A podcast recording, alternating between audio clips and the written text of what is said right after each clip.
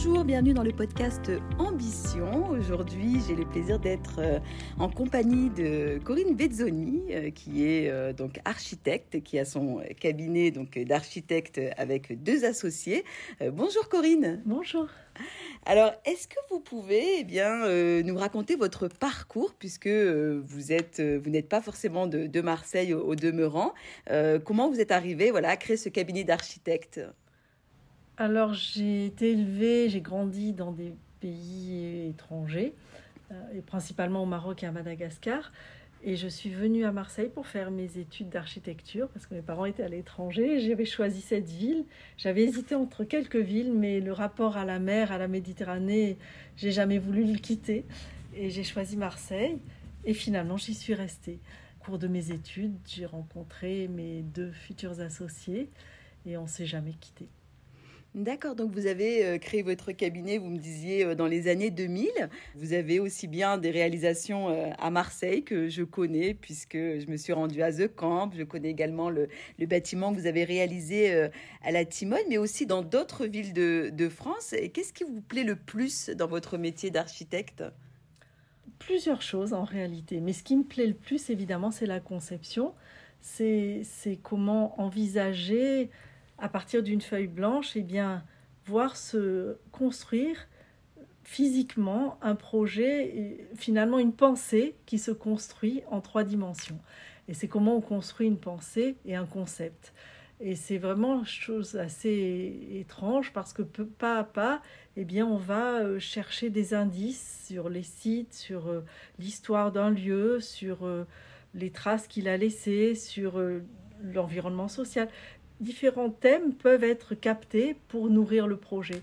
Et c'est vraiment ce qui est intéressant, c'est la naissance euh, d'un concept qui se construit et qui va, être, qui va être là pour très longtemps. Donc c'est aussi une responsabilité. Et, les thèmes sont très différents parce que je travaille sur des sujets euh, très divers.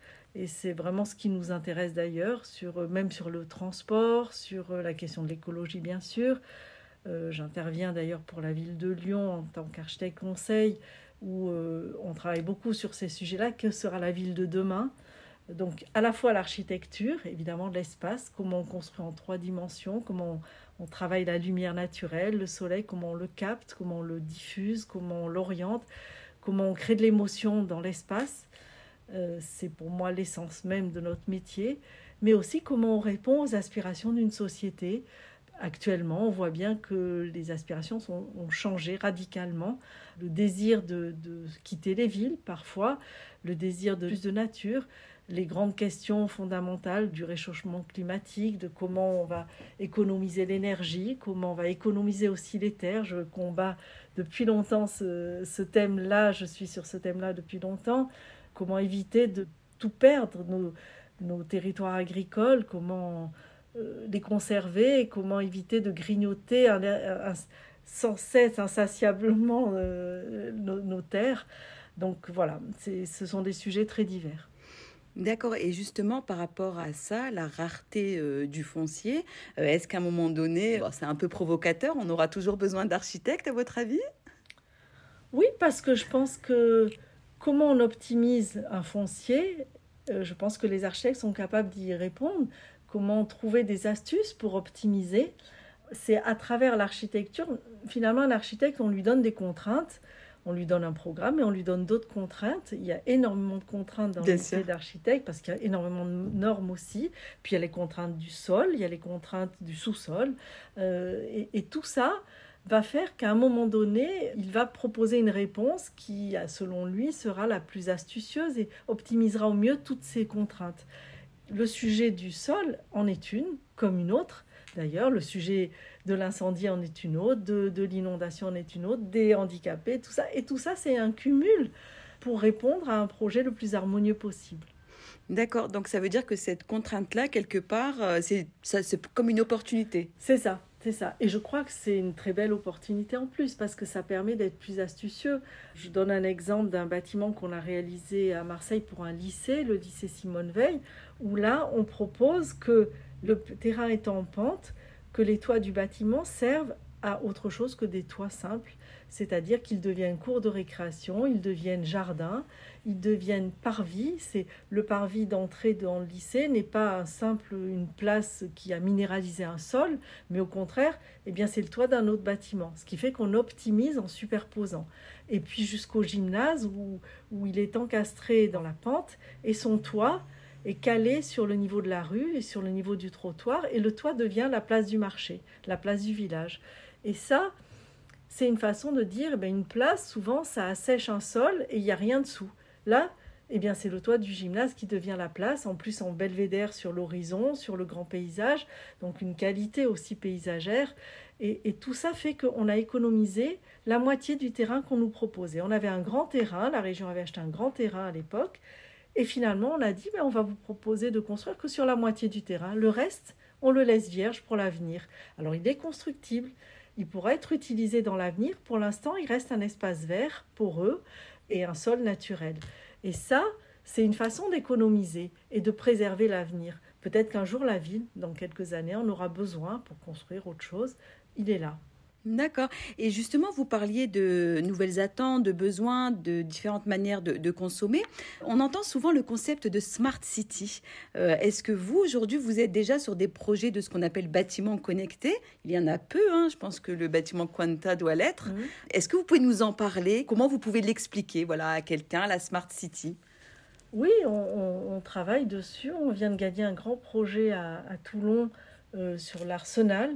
Euh, qui s'appelle Pipadi, et où là, on va tenter de travailler sur tous ces sujets-là, ou comment on réchauffe et refroidit le quartier. On l'a déjà fait un peu sur l'île Oala avec une boucle d'eau de mer qui va permettre d'économiser de l'énergie, comment on va aussi économiser de l'énergie à travers euh, en évitant de chauffer certains espaces, euh, comment on va connecter les logements avec les bureaux d'ailleurs, même sur un plan énergétique. Quand les bureaux se vident, c'est les logements qui profitent de l'énergie qu'a produit le bureau avec euh, les échauffements de tout le matériel qu'on va capter pour chauffer les logements, etc.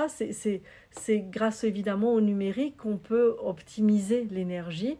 Et là, on est en train de travailler dessus, à tous les niveaux d'ailleurs, comment on partage les choses, comment on partage des espaces, euh, les moyens de locomotion bien sûr, enfin tous les sujets que les villes développent en ce moment, mais comment aussi, surtout, on évite de climatiser. Donc comment on peut trouver un moyen de ne plus climatiser en assurant quand même du confort l'été. Et ça, les nouveaux matériaux, la manière dont on isole, dont on s'oriente, dont on capte la fraîcheur et qu'on arrive à la conserver, tout ça, ce sont des grands sujets euh, qui peuvent être explorés dans les projets qui arrivent là, dont certains sont déjà en cours. On a, je vois sur Lyon, où j'interviens, il y a tout un quartier qui développe ces thèmes-là déjà. Marseille n'est pas très en avance. oui, effectivement, c'est vrai que, Lyon a un cran d'avance par rapport à ici. On parlait tout à l'heure du, projet The Camp, justement, à Aix-en-Provence. Euh, là, il y a une concrétisation par rapport à ce que vous venez d'évoquer, c'est-à-dire que c'est un bâtiment qui, capte bien la lumière, qui à la fois euh, permet voilà, de, circuler de manière assez libre. Vous avez été euh, combien à réfléchir sur, sur ce projet que moi je trouve très intéressant Enfin, qui n'est plus un projet, c'est sorti eh de terre. Alors, au départ, on n'était pas nombreux. Euh, il y avait Frédéric Chevalier qui m'a sollicité et on a beaucoup discuté ensemble, tous les deux. Et les équipes n'étaient pas encore formées quand il a commencé à travailler. Il a commencé à constituer son équipe de son côté, mais c'était vraiment lui qui, qui portait le sujet et qui souhaitait vraiment un lieu atypique. Mais il n'avait pas de commande, pas de programme, rien. Il n'avait pas de surface à me proposer. Et il me dit, il parlait Vous simplement, aviez carte il blanche. apportait des, des mots et je, je, captais ces mots, je notais ces mots et ce sont les mots qui finalement ont construit le projet puisqu'il voulait quelque chose d'atypique où les gens se trouvent dans un lieu loin de la ville, donc ne pas avoir de vue sur la ville, de contact direct avec d'autres bâtiments, se sentir libre dans la nature, avoir cette vue assez spectaculaire sur la Sainte-Victoire, mais s'extraire de leur lieu du quotidien et s'extraire à tous les niveaux dans leur manière de, fonctionner sur le site, dans la manière de travailler ensemble, les obliger à travailler dans d'autres conditions et dans d'autres positions physiques, je dirais, dans d'autres spatialités. C'est tout ce qu'il disait. Il disait, je veux vraiment qui soient un peu perturbés, désarçonnés par leur expérience et, que ça les oblige à se positionner différemment. Et, avec ces mots, je me suis dit, eh bien, il faut d'abord isoler de la ville, donc créer une espèce de barrière protectrice et, visuelle, donc en installant une espèce de ruban construit en, bois euh, où on a installé tout l'hébergement et l'hôtel, et qui crée une séparation nette entre l'espace de la nature et l'espace de la ville. Et une fois franchi cette barrière, on est dans un autre lieu, on n'a plus de contact avec rien, et on oblige les gens à fonctionner différemment en proposant de ne plus avoir de hall, de plus avoir de couloirs, de plus avoir tout ce qui, qui sont nos référents finalement. Euh, Il y a un changement de paradigme là. Hein. Et, et, de dire, eh bien, on va les installer dans des espaces cylindriques. Parce que le cylindre, il n'y a pas de, hiérarchie dans l'espace. On, est obligé de se positionner différemment que dans un espace carré ou rectangulaire où là, on a une porte d'un côté, le pupitre de l'autre, etc. On enseigne. Et là, on s'installe en cercle, les cloisons se déplacent, sont mobiles sur roulette et on en fait ce qu'on veut. Et chacun s'adapte à ce lieu et c'est cette adaptation qui crée peut-être une autre façon de fonctionner ensemble et de se rencontrer. Ils se rencontrent aussi bien en extérieur qu'en intérieur. Étant donné que les extérieurs ont tout autant d'importance, je voulais que la nature soit présente où qu'on regarde. Et donc, il y a des échappées visuelles partout. La nature. On n'a rien touché, on s'est installé là où il n'y avait rien. Pas d'arbres, juste la garrigue. Et on n'a pas touché le sol, ni la topographie. On a laissé la pente telle qu'elle était et on s'est adapté à cette pente. C'est aussi ça l'environnement, c'est de dire comment on ne détruit pas un site, on fait avec. On ne va pas tout décaper, comme je vois malheureusement encore à Marseille, des, des, collines qui sont décapées pour installer des maisons à plat ou qui sont euh, décapées pour... Euh, malheureusement. Euh, voilà. Mm. Et ça, pour moi, c'est vraiment une hérésie de, modifier des topographies, de, modifier le parcours de l'eau, parce que ça provoque d'autres problèmes plus loin. La minéralisation des sols est, catastrophique pour les terrains voisins. Donc comment on essaie de, ne rien modifier? L'air continue à passer naturellement, il n'y a pratiquement pas d'obstacle, la nature est présente, et les arbres, on n'a rien touché. D'accord. Alors, dans, cette continuité par rapport à ce que vous avez répondu comme concours, projet et autres, est-ce que vous avez connu un échec? Et est-ce que vous pouvez nous en parler? Comment vous avez rebondi? Une déception euh? ah, Forcément, on en connaît beaucoup. comme on a fait le choix de faire des concours publics, on en connaît beaucoup. Le tout premier concours qui nous a beaucoup marqué, c'était la nécropole de Fréjus, où on avait fait un, projet où on avait beaucoup donné. Euh, c'est quelque chose qui a été un élément mais qui bien sûr nous aide ensuite à, réfléchir euh, et, ça nourrit forcément les projets suivants. Mais euh, je m'en souviens encore parce que euh, c'était pour moi un concept qui a été très important dans ma démarche. Aussi par rapport à la nature d'ailleurs, par rapport à l'horizon, à la vue sur l'horizon, à, des thèmes qui me sont chers et, et qui sont à mon avis aussi présents en Méditerranée qui sont évidemment cette, euh, la colline qui est présente dans toutes les villes méditerranéennes, la pente est présente, et en face, le plat, l'horizon. Et cette dualité-là, euh, elle m'intéresse toujours. Comment la révéler, comment l'exploiter, comment en profiter, et comment projeter de ces vues vers l'horizon. Ensuite, il y a eu d'autres concours, évidemment, quelques-uns qu'on a perdus et qui nous ont beaucoup troublés. Euh, et le dernier, ça a été la Cité internationale d'ailleurs, qui se trouve euh, à Euroméditerranée, qui, à mon sens, euh, qui m'a beaucoup touchée aussi, parce que je pense que vraiment, l'avenir des écoles internationales, c'est vraiment de savoir comment moi qui ai été élevée dans des lycées internationaux dans, toute mon adolescence, je sais combien il est important qu'un enfant se repère entre l'école maternelle, l'école primaire, le secondaire, le lycée. Et on a tous ce sentiment de grandir en allant dans, les, établissements au-dessus. Et de participer. Et je, croyais profondément, et je crois profondément que c'est une façon de grandir et de se repérer dans l'espace. Mhm. Et de faire que la ville, c'est plusieurs bâtiments et ça n'en est pas qu'un. Donc je, je, croyais à ça et c'est vrai que ça a été une déception. Mhm. Bon voilà, mais sinon il y en aura encore. et vous rebondissez comment par rapport à ça? C'est que vous ajustez sur d'autres projets? Non, ou vous restez sur vos convictions? Je reste sur mes convictions et ça, et ça sert toujours.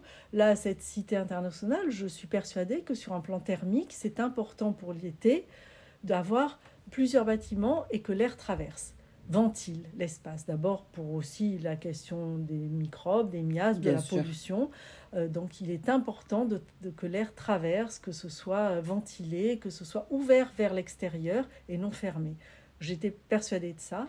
Ça me servira.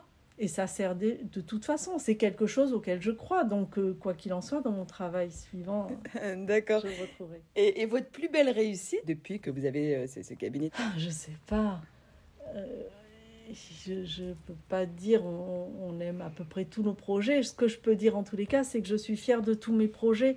Tous ceux, on n'a rien à cacher dans le placard. Et ça, c'est quelque chose d'important. C'est pas vrai pour tout le monde.